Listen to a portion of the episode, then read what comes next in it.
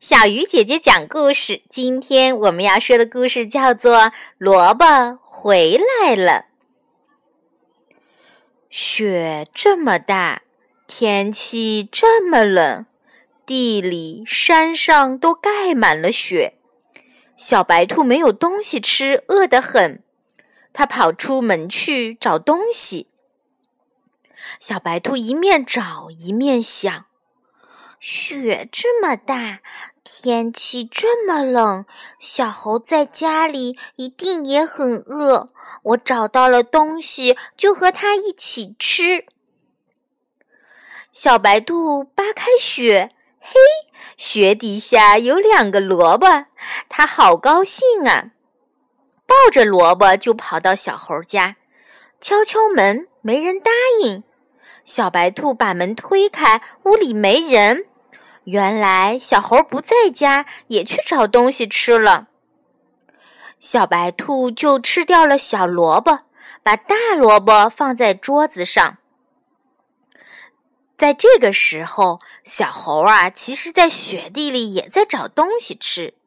他一面找一面想：雪这么大，天气这么冷，小鹿在家里一定也很饿。我找到了东西，去和它一起吃。小猴扒开雪，嘿，雪底下有几颗花生，它好高兴啊！带着花生向小鹿家跑去。跑过自己家的时候，看见门开着，他想：谁来过了？他走进屋子，看见萝卜，很奇怪，说。这是哪儿来的？他想了想，知道是好朋友送来的，就自言自语地说：“把萝卜也带去，和小鹿一起吃。”小猴跑到小鹿家，门关得紧紧的。他跳上窗台一看，屋子里一个人也没有。原来小鹿不在家，也去找东西吃了。小猴就把萝卜放在窗台上。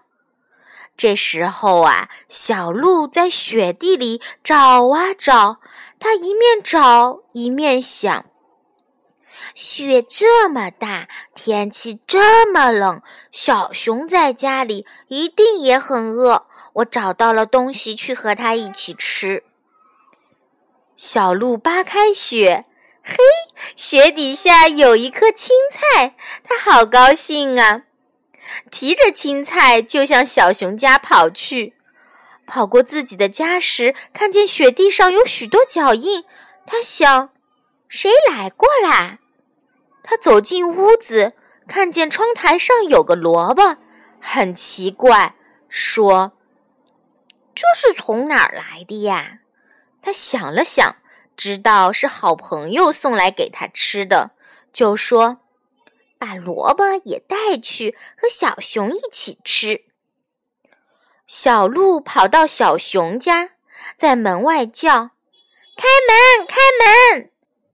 屋子里没有人答应。原来小熊不在家，也去找东西吃了。小鹿就把萝卜放在门口。